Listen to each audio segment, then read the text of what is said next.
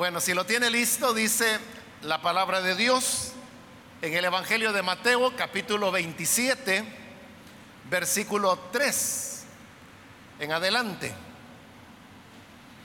Entonces Judas, el que le había entregado, viendo que era condenado, devolvió arrepentido las 30 piezas de plata a los principales sacerdotes y a los ancianos, diciendo, yo he pecado entregando sangre inocente. Mas ellos dijeron, ¿qué nos importa a nosotros? Allá tú. Solamente eso, hermanos, leemos. Pueden tomar sus asientos, por favor.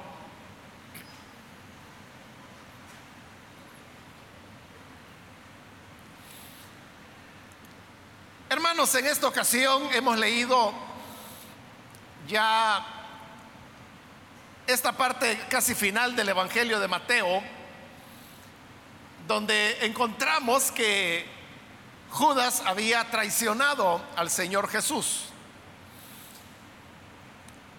Esta traición tuvo su base en el hecho de que las autoridades religiosas tenían una preocupación y era de que Jesús era una persona muy popular. Las personas lo veían con agrado, les gustaba la manera como él enseñaba y la gente en general sabía que él decía la verdad. Y por eso eran multitudes las que iban detrás del Señor y no solamente por el hecho de la manera como él enseñaba, sino también por los hechos milagrosos que ocurrían sanando a los enfermos, liberando endemoniados. De manera que las autoridades veían muy complicado poder capturar al Señor y que eso pudiera repetir o producir una una respuesta desfavorable de las personas, que salieran a defenderlo, que se armara un alboroto. Y por eso ellos lo que necesitaban era saber cómo detenerlo, pero en un momento cuando las personas no se dieran cuenta. Esto parecía muy difícil porque el Señor Jesús siempre estaba rodeado de personas, siempre las multitudes lo aplastaban, como dice la Escritura, y ellos no sabían cómo poderlo encontrar solo para detenerlo. Pero es ahí donde aparece Judas, y él era una persona valiosa, en el sentido de que pertenecía al círculo íntimo del Señor. Era uno de los doce y entre los doce él era el tesorero. Es decir, una persona que había ganado la confianza del Señor y de los otros discípulos. Por lo tanto, él conocía cómo era la vida del Señor cuáles eran sus hábitos, qué es lo que él acostumbraba hacer.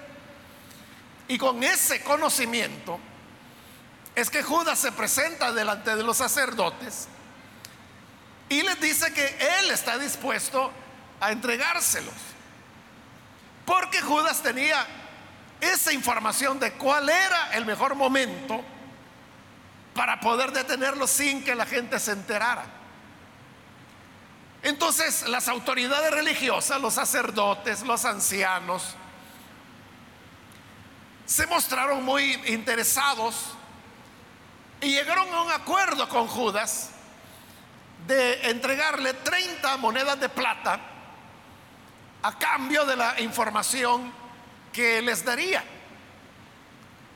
Judas accede y entonces él pone en venta la información, el conocimiento que tenía de cómo poder detener al Señor sin que se hiciera alboroto.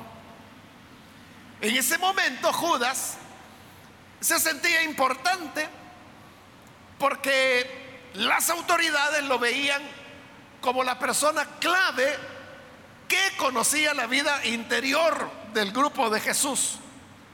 Y eso era cierto. Eso no todos lo sabían. Era solo la gente que andaba con el Señor y particularmente los doce discípulos. Entonces cuando Él se siente recibido por las autoridades y además de eso le están ofreciendo una recompensa por la información, se siente halagado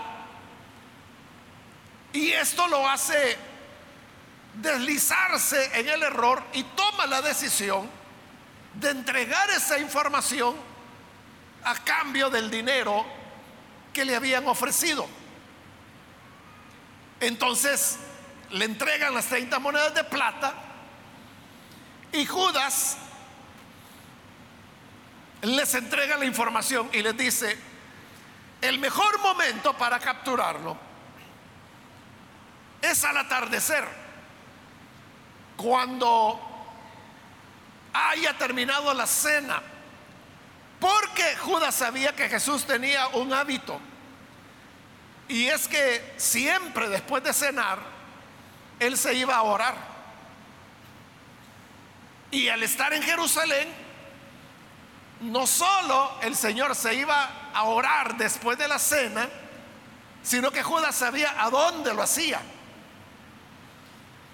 Y lo hacía en un lugar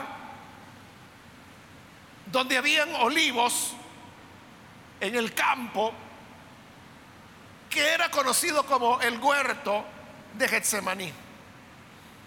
Pero esto, como acabo de decirlo, era en el campo. Allí no había luz eléctrica, todo iba a estar oscuro porque era ya al anochecer. Entonces el gran problema ahora era cómo iban a poder reconocer a Jesús siendo de que era de noche que lo iban a detener. Entonces fue que Judas les dijo, e-, eso no es ningún problema. Yo a él lo reconozco hasta en la más densa oscuridad. Quedemos en esto. Yo voy a llegar y lo voy a saludar, lo voy a saludar con un beso. Y a ese, a quien yo bese, ustedes van a saber que ese es Jesús. ¿Les pareció bien el plan? Y quedaron de esa manera. Y efectivamente esa noche, tal como Judas lo había dicho, él se levantó de la cena antes de terminar, porque tenía que ir a llamar a los soldados, a los guardias del templo, para que detuvieran al Señor. Entonces, Jesús terminó de cenar, pero Judas sabía de que la práctica del Señor era que todas las veces después de cenar Él iba a orar. Entonces, eso Judas lo dio por hecho, de manera que ni siquiera lo aseguró, sino que salió antes de la cena porque sabía que Jesús iba a estar ahí. Y efectivamente el Señor termina de cenar, sale caminando de la ciudad pasa por el torrente del Cedrón, llega del otro lado donde estaba el huerto de Getsemaní y entra a orar tal como era su costumbre. Un poco después llega Judas, que viene ya con los guardianes del templo. Juan dice que también iban algunos soldados romanos. Y cuando ve al Señor se acerca y lo besa y con eso le da la señal a los guardias quienes lo detienen y efectivamente lo detienen en un lugar solitario donde no hay multitudes, donde solamente están sus discípulos, pero estos son unos pocos.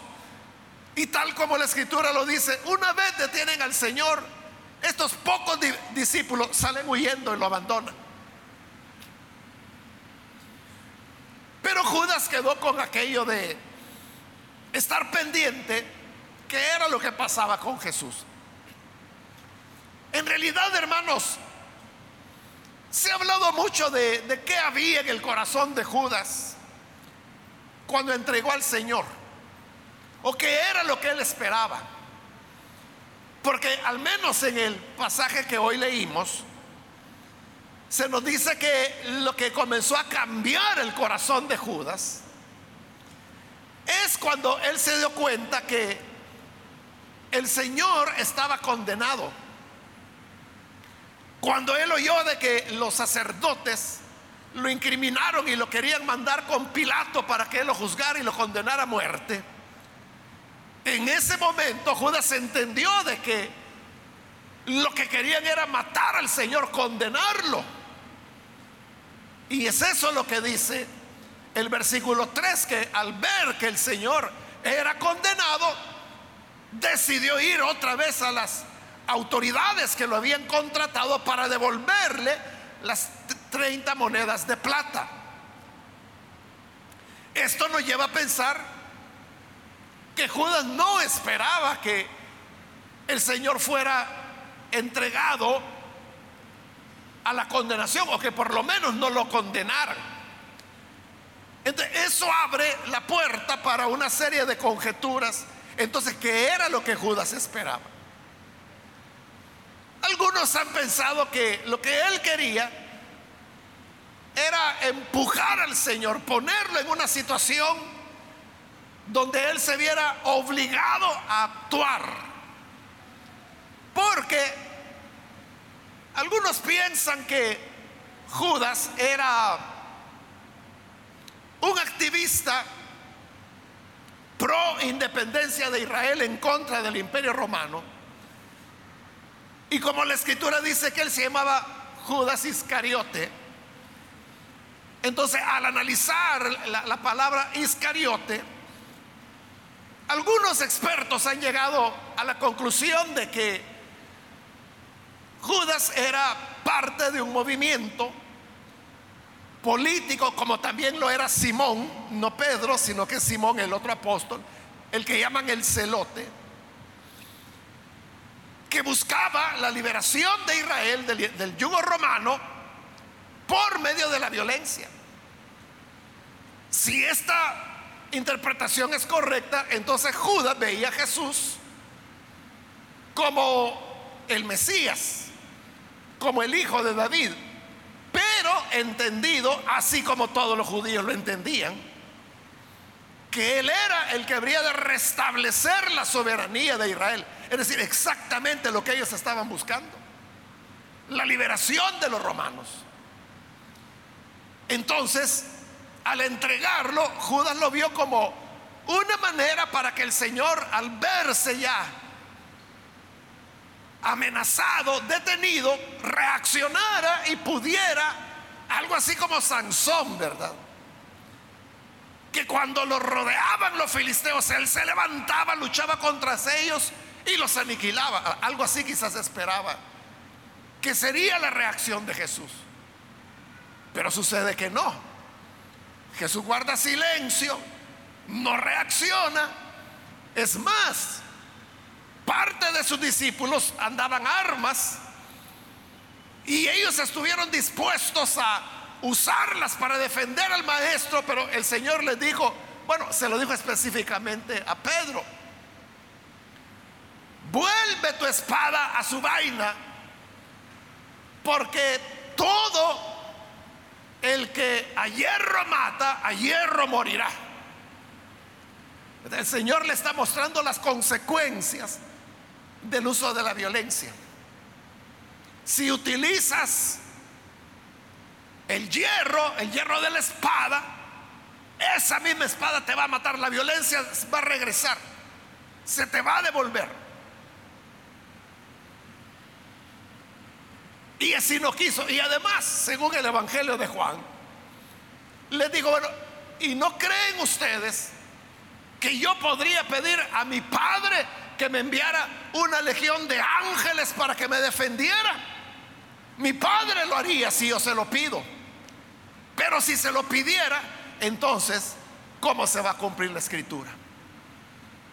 De manera que él dejó que lo capturaran, lo llevaron prisionero, lo maltrataron, lo azotaron, lo acusaron y comenzaron a prepararse para trasladar el caso a Pilato para una sentencia de muerte. Ahí es cuando Judas cae en la cuenta que el Señor no va a reaccionar, que Él no va a actuar como Sansón, según él esperaba.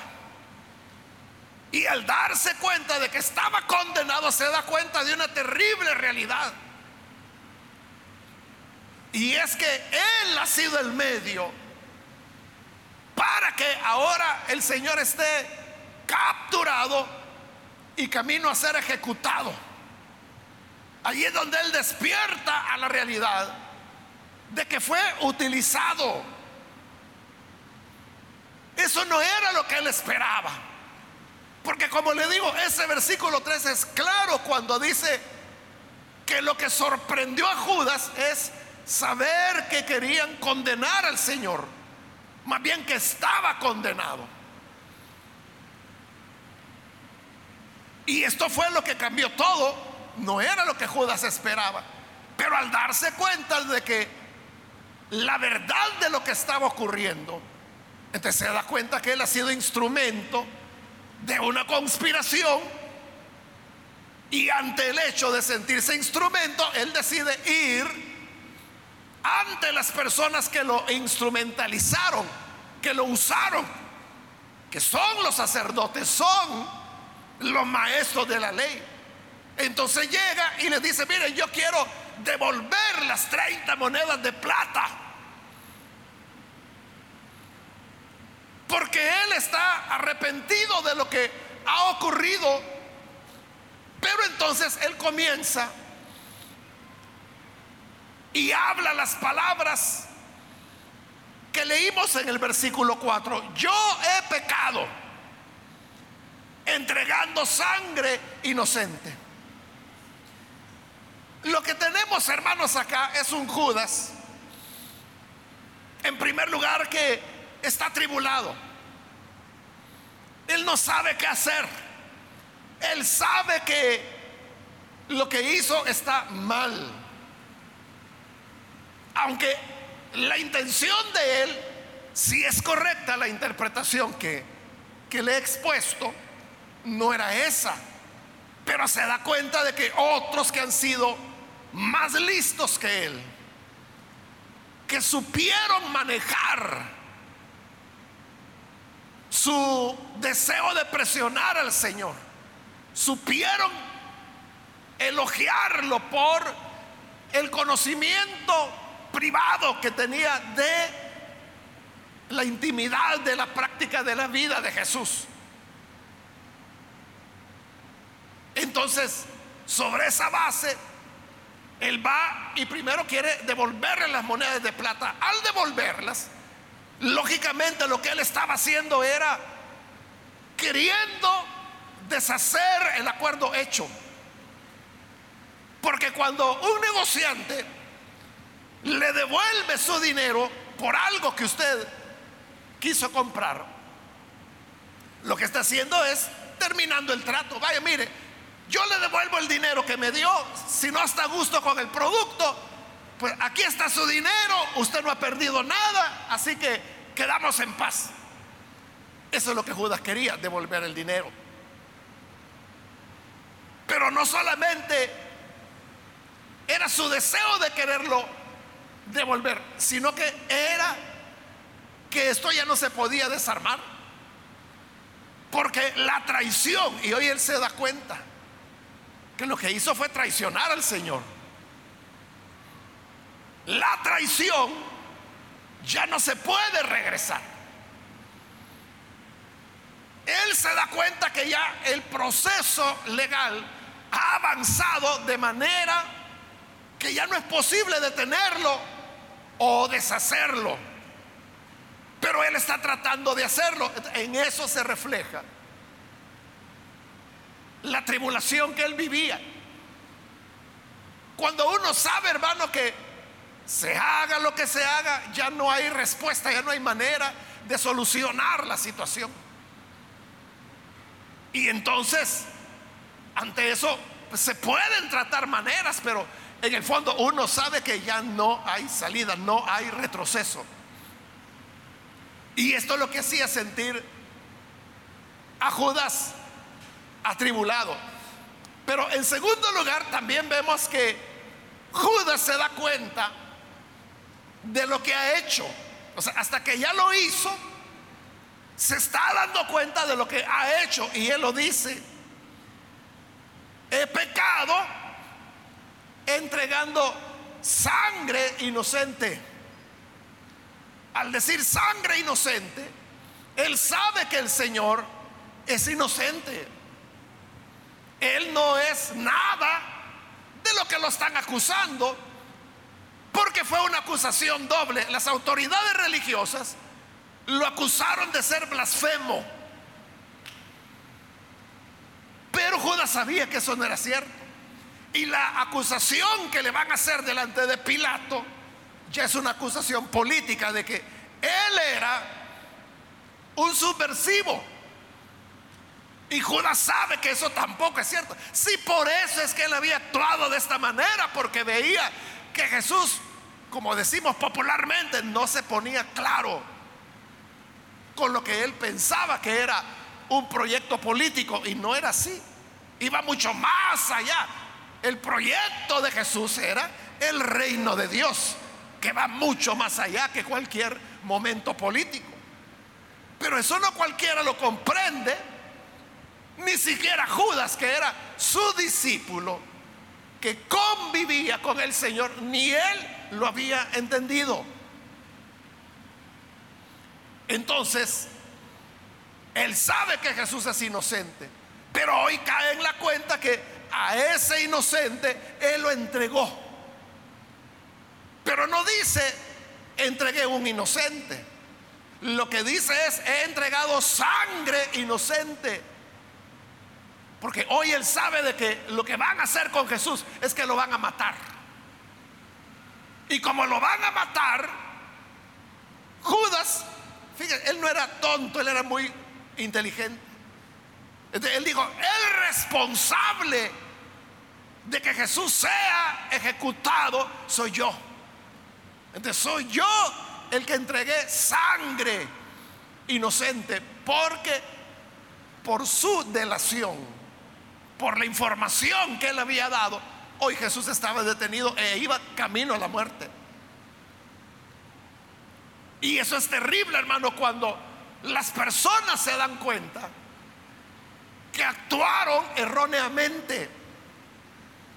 En este caso, él entregó a un inocente, a alguien que no tenía nada que, que pagar, pero ya estaba hecho.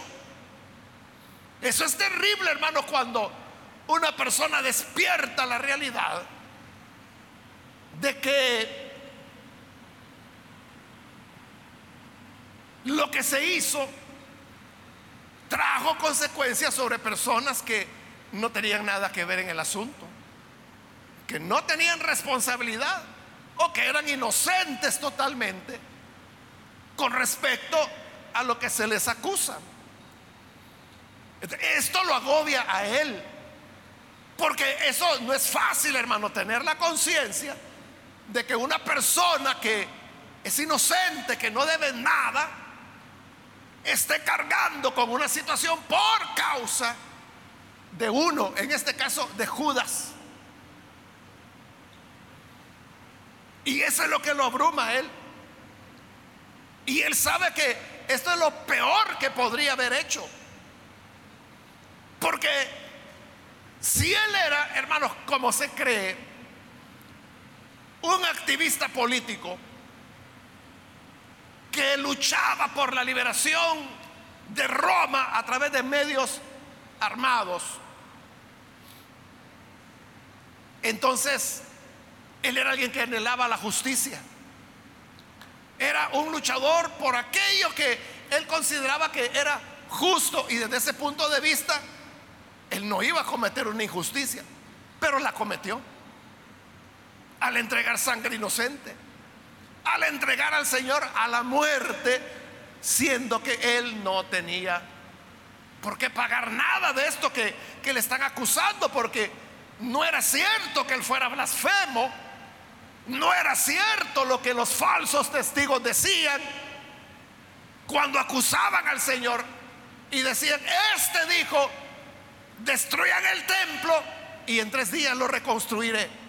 O sea, Jesús no estaba hablando del templo que es como ellos lo querían presentar, sino que estaba hablando de su cuerpo, como explica el Evangelio de Juan, que al, al tercer día resucitaría.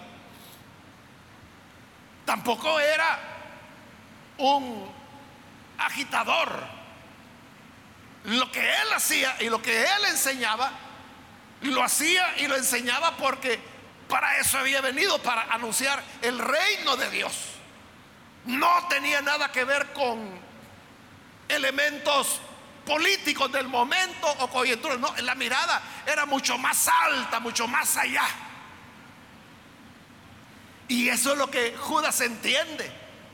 Y como lo entiende, él está muy dolido. Y luego, él viene y dice, he pecado. Él sabe que esto es un pecado. Judas no era alguien, hermanos, a quien no le importara el pecado. Sí le importaba. Y sí le preocupaba cometer pecado. Pero hoy cae en la cuenta de que él ha cometido pecado. Lo que hice fue un pecado. Cuando nosotros, hermanos, utilizamos la palabra pecado, lo hacemos para señalar algo eh, grave o que no debe hacerse. Por ejemplo, si usted sabe de que alguien por allá porque no le gustó la comida, lo que hizo fue que la botó.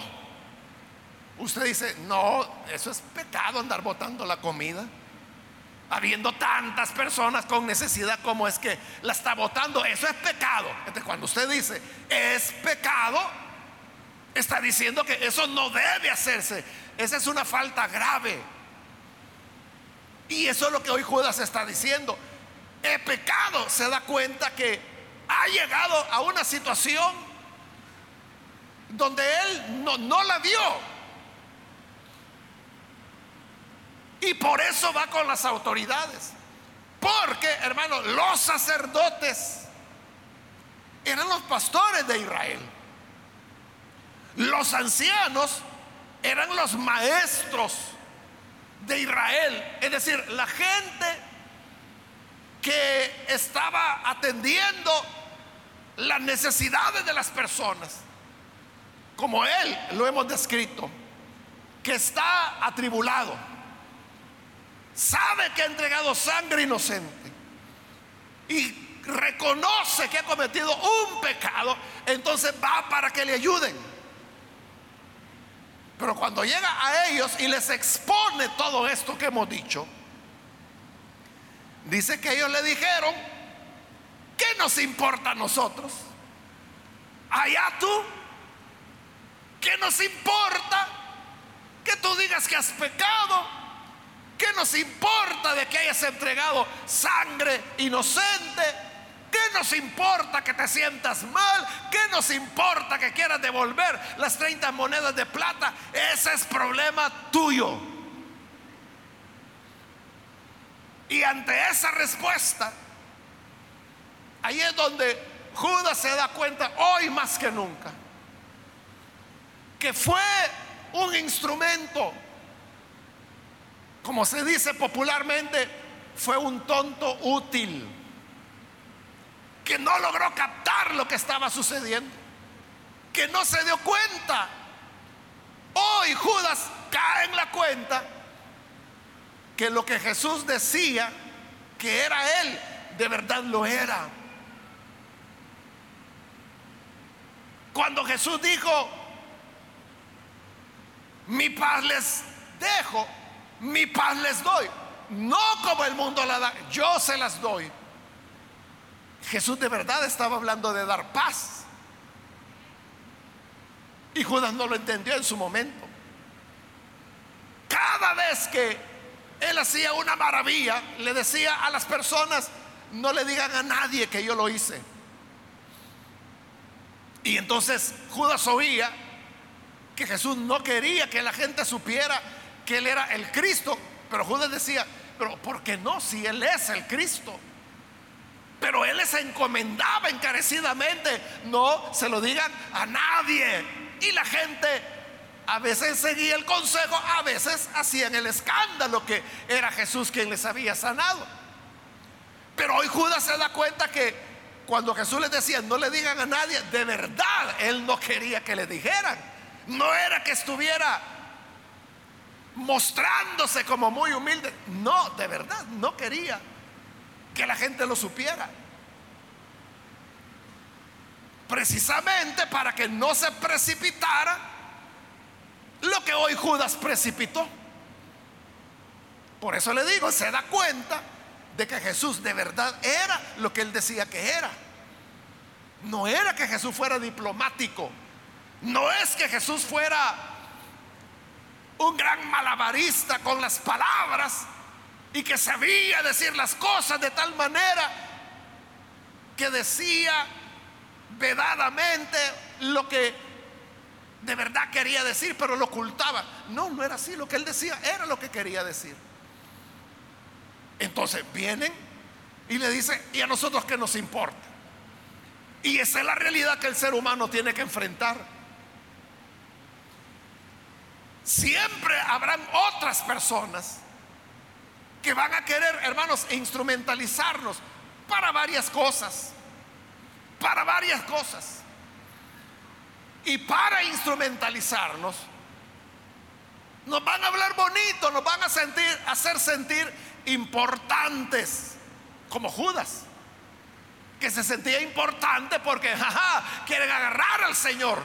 Ah, pero eso yo, solo yo sé cómo hacerlo. Ah, no, eso nadie sabe, pero yo sí. Entonces se sentía como portador de un conocimiento privilegiado. Y era cierto, era cierto. Solo él tenía ese conocimiento privilegiado. Entonces las personas cuando quieran inducirlo a usted a algo, lo van a tratar como alguien importante. O le van a decir, no, mira, porque esto no se lo damos a cualquiera. Pero como te queremos mucho, vamos a, permitirte tal o cual cosa. Los que venden drogas, o sea, al principio, tratan a, los que, a los que van a inducir, que normalmente son niños o son adolescentes. Entonces le dice, mira, aquí te vamos a regalar esto y le dan un poco de droga.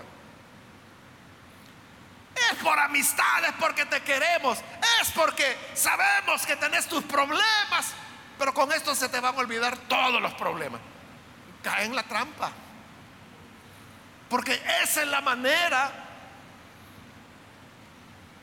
como los hacen sentir que son importantes, pero no les importa. Aquí los sacerdotes hoy le están diciendo la verdad a Judas. Y a nosotros, ¿qué nos importa? ¿Qué nos importa que hayas pecado? ¿Qué nos importa que te sientas mal? ¿Qué nos importa que quieras devolver las 30 piezas de plata? ¿Qué nos importa que hayas entregado sangre inocente? Problema tuyo, allá tú. Y eso es lo que van a decir los que hoy dicen que son tus amigos. Los que hoy dicen que son tus amigas, eso es lo que van a decir. Y a nosotros, ¿qué nos importa?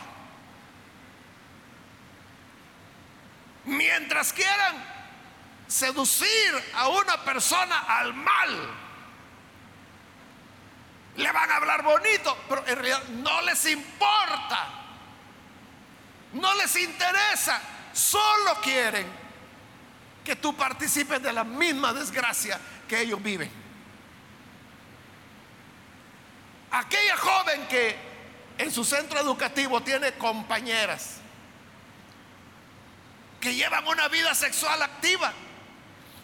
Y cuando le preguntan a esta joven, oye, ¿y tú a qué edad perdiste la virginidad? Y dice, no, si yo no la he perdido, yo he estado toda la vida en la iglesia. Hombre, de lo que te estás perdiendo. Mira, si querés, vamos el sábado a un lugar e invitamos un par de amigos y ahí te lo vamos a presentar. Y si la joven dice, no, yo no tengo esas costumbres, No, hombre, te estás perdiendo de lo bueno de la vida. Ay, dejar las viejitas en la iglesia. Cuando vos estés ya viejita y gastada, entonces vas a la iglesia. Pero ahora no, estás joven. Ven con nosotros. Y comienzan a tratar de seducirla y seducirla. Y no le dicen nada de enfermedades de transmisión sexual. No les comentan nada acerca del virus del papiloma humano no les hablan nada acerca de embarazos no deseados, del tema de abortos clandestinos y toda la tragedia que se esconde detrás de una vida así. El problema es de que si esa joven accede, cuando ya se ve en problemas y cuando llegue delante de sus amigas y le digan, oigan, me siento así de mi aparato urinario y el médico me dijo que tengo tal enfermedad. ¿Qué le van a decir? Y a nosotros qué nos importa. Así es como la querían ver. Esa joven que conserva su pureza pudiera llegar a ser como son las mujeres inmorales. Puede llegar a serlo. Pero esas mujeres inmorales jamás van a poder ser como es ella con su integridad. Entonces, ¿qué es lo que tú prefieres? Llegar a ser como ellas, perdiendo para siempre lo que ellas también perdieron hace muchos años. Un día conocerás a alguien y dentro de la seguridad y la estabilidad que el matrimonio concede, podrás llevar una vida sexual normal, pero sin necesidad de haber caído en la promiscuidad o la inmoralidad, peor en el adulterio. Pero hay de aquellas que se dejan llevar por la situación y cuando llega la hora de la verdad le dice, ¿y en nosotros qué? O el joven que ha sido tan insistente y que le dice, no, es que eres la única para mí. Para mí solo hay una princesa y esa eres tú. Nunca te voy a dejar. Si tengo que atravesar mares, si tengo que nadar ríos, si tengo que subir montañas, si tengo que ir a la luna, yo lo haré por ti. Y usted viene ella y le cree. Y cuando finalmente se entrega, viene y luego le dice, fíjate que tengo un atraso, tengo un atraso en mi periodo. Y entonces le dice, a saber con quién te metiste. ¿Cómo que con quién me metí? Si tú eres el único, yo no sé. Yo no sé, pero si tú fuiste el primero, yo no sé. A saber en qué andas. Así que allá tú, como le dijeron a Judas, ¿qué me importa? Allá tú. Y son esos campeones que no se les vuelve a ver el, el pelo ni el cacho. Nunca desaparecen. Y simplemente la dejan abandonada porque en el momento la hicieron sentir importante. Pero luego en realidad no les importa. En el fondo quizás la desprecian. Muchos llevan a señoritas a la cama y no lo hacen por amor ni por interés, lo hacen por desprecio. Para hundirla. O para andarle contando a los otros amigotes la proeza que hicieron al acostarse con la fulanita que decían que era tan de iglesia que ni un ángel la tocaba. Y no hay ningún amor, no hay ningún interés, o sea, todo fue falso. De ahí, hermanos, que nosotros debemos ser muy consecuentes. Todos los que quieran hacerlo caer en una trampa, le van a presentar las cosas bonitas. Le van a decir, este negocio da dinero y le cuentan la historia del fulano que no tenía nada, pero que invirtió un poquito y mire ahora es el dueño del almacén tal, tiene estos edificios, ha comprado estas casas y tiene hasta una distribución de vehículos por ahí. Y todos se lo presentan bien. para que usted se involucre, pero usted no sabe en qué se está involucrando. Eso, hermano, es igual que las personas que se prestan para mover droga. Las mulas que le llaman así popularmente, y le llaman mulas porque es eso, ¿verdad? La ven como animales de carga. Normalmente son mujeres, pueden ser hombres también. Entonces son mujeres pobres, hombres pobres, desesperados que viven ahí en Colombia y que le dice, pero mire, ¿por qué usted está en angustia? Usted puede ganar 5 mil dólares y además de eso le damos un viaje a Europa. Allá va a estar tres días conociendo, disfrutando y luego regresa con dinerito. Quiere ir a pasear. Vaya, dice la gente. Entonces ya lo llevan para que pueda tragarse todas esas cápsulas de coca que llevan en, el vientre, se montan en el avión. Y esa es una ruleta rusa, hermanos. Porque los traficantes, ellos saben que como los pueden detener, puede ser que no.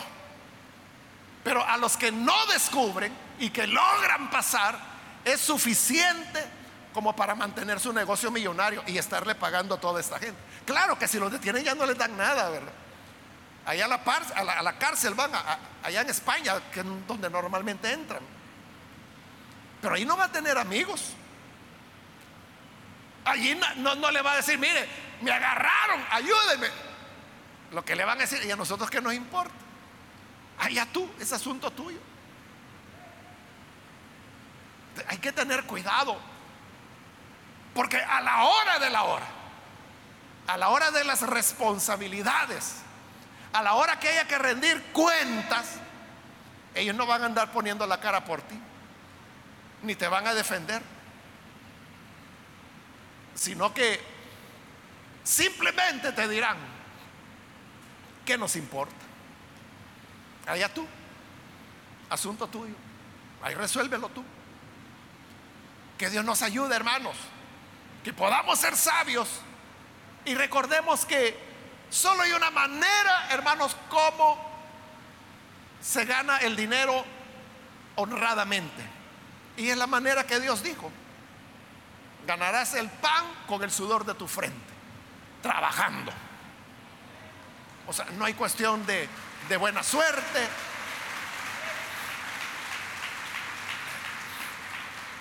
No, no hay gangas en la vida. Cuando alguien venga y le diga, mire, usted invierta tanto y en dos semanas va a tener el triple. Ese es un estafador, lo que quiere es robarle. Y cuando usted venga a reclamar, mire, usted me dijo que iba a ganar el triple, lo que le va a decir es, ¿y a mí qué? ¿Qué me importa? Problema suyo. ¿Para qué anda creyendo? Pues. Y el que se mostró amigo, hoy lo ve con desprecio. Así que hermanos, Cuidémonos en todas estas cosas para que después no tengamos que lamentarnos. Como estos que eran los pastores de Israel, lo trataron mal a Judas. Problema tuyo, le dijeron. ¿Qué nos importa?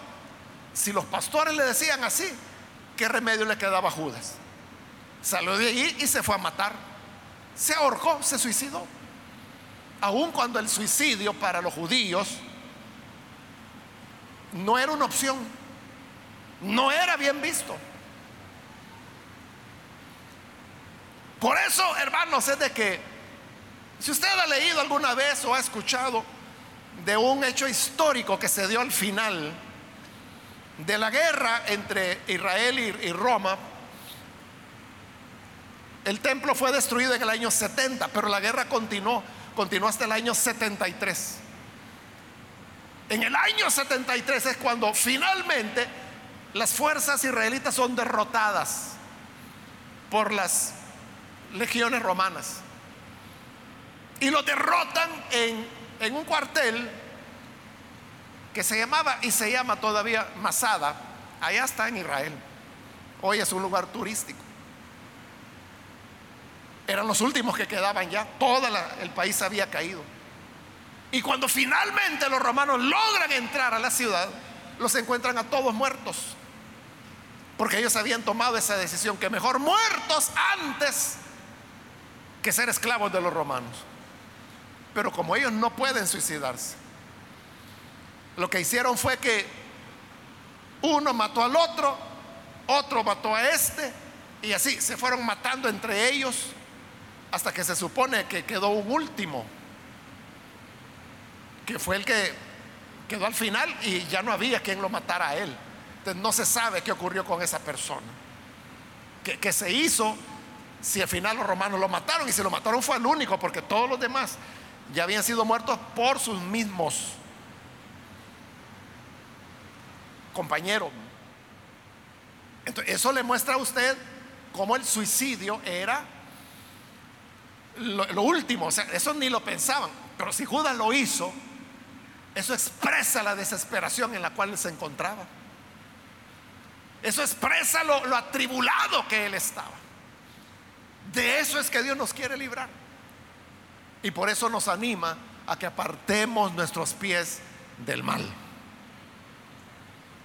Vamos a cerrar nuestros ojos y vamos a orar, pero antes de hacer la oración, yo quiero invitar a las personas que todavía no han recibido al Señor Jesús como su Salvador. Pero si usted ha oído hoy la palabra y usted siente que su corazón ha sido tocado, esa es la gracia de Dios quien le está invitando, le está animando a venir. Y por eso yo quiero abrir la oportunidad para aquellas personas que necesitan recibir al Señor Jesús como su Salvador. Por favor, ahí en el lugar donde está, póngase en pie, por favor, para que oremos por usted. Si hay alguien, si hay alguna persona, algún amigo o amiga que por primera vez recibe al Señor Jesús, póngase en pie en este momento para que oremos por usted necesita venir, acérquese. Queremos orar por usted. ¿Hay alguna persona que lo hace? Venga.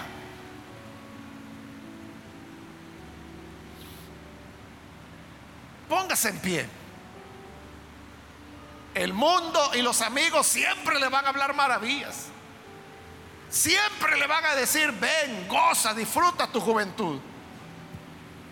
Pero cuando vengan las consecuencias, entonces te dirán, ¿y a mí qué me importa el lío en que te hayas metido? Ahí ve cómo salís, asunto tuyo. Vos te metiste, ahí ve cómo salís. Pero si viene Cristo, Él nunca lo abandonará quiere recibirlo, póngase en pie en este momento. Póngase en pie para que oremos por usted. Muy bien, aquí hay un hombre que se pone en pie, que Dios lo bendiga. Alguien más que necesita venir al Señor puede ponerse en pie en este momento. Y vamos a orar por usted. Otra persona lo van a animar a hacer el mal. Le van a decir, mira, hace esto. Está fácil. Nadie se va a dar cuenta. Pero cuando estén problemas, ahí amigos no habrán. Pero hoy Jesús le brinda su mano de ayuda. Aun si usted ya está en esos problemas, hoy Jesús quiere salvarlo, quiere recogerlo hay alguien más, póngase en pie. También quiero invitar si hay algún hermano o hermana que se ha alejado del Señor, pero necesita reconciliarse. Póngase en pie. Hay alguien que se reconcilia, se alejó del Señor, pero quizás por oír a quien no debió oír, se apartó. ¿Quiere reconciliarse? Póngase en pie. ¿Hay alguien que lo hace? Vamos a orar en este momento, pero la última llamada, si hay alguien que por primera vez necesita venir al Señor o necesita reconciliarse, póngase en pie y esta es ya la última invitación que he hecho.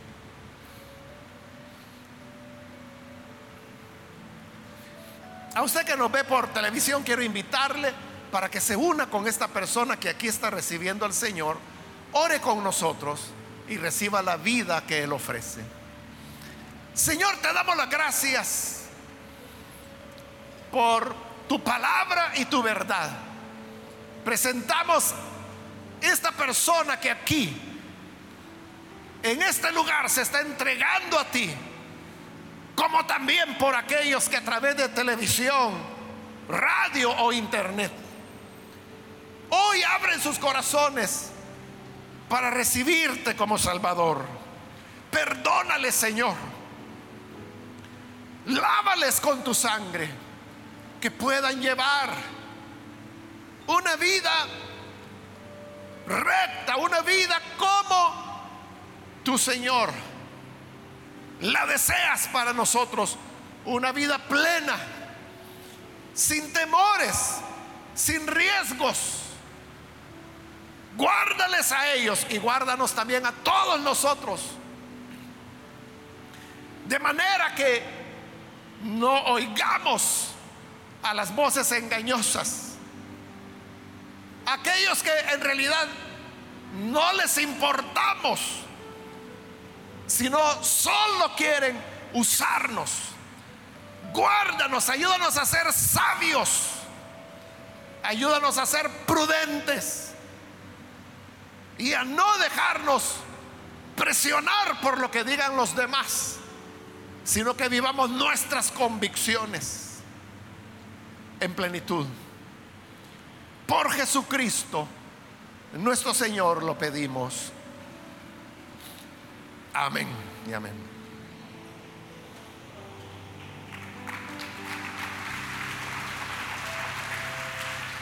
Amén. Gloria a Dios. Qué bueno es el Señor. Damos la bienvenida a esta persona que hoy se ha entregado al Señor. Que Dios lo bendiga y adelante. Estamos hermanos ya en la parte final de nuestro culto. Los hermanos diáconos y diaconisas le están ofreciendo en este momento los sobres para que usted pueda tomar el suyo. Recordemos que todo, hermanos, lo que recibimos, lo que tenemos viene de la mano del Señor. Y Él lo único que nos pide es que le podamos dar lo que Él en su palabra dice que es nuestros diezmos y nuestras ofrendas. Por eso, para eso sirven esos sobres, ahí usted puede tomarlo y colocar lo que usted quiere entregar como diezmos, como ofrenda. Vamos a orar para que el Señor bendiga a las personas que hoy lo harán que les bendiga a ellos y a sus familias también. Señor, gracias te damos por la bendición que tenemos de ti cada día, porque tú siempre nos cuidas y nos sostienes, nos das el sustento y todas las bendiciones que tenemos. Por eso, Señor, hoy venimos con gratitud delante de ti. Te traemos nuestros diezmos y nuestras ofrendas. Bendice, Señor, a las personas que lo hacen. Multiplícales generosamente lo que con tanto amor y esfuerzo entregan para ti. Señor, que no tengan falta de ningún bien. Ni ellos ni sus hijos. Que en todo sean grandemente bendecidos bendíceles con salud. Y que en todo lo que emprenden, sus estudios, su trabajo, su profesión, su negocio, todo cuente con tu bendición hoy y siempre por Jesús nuestro Salvador. Amén.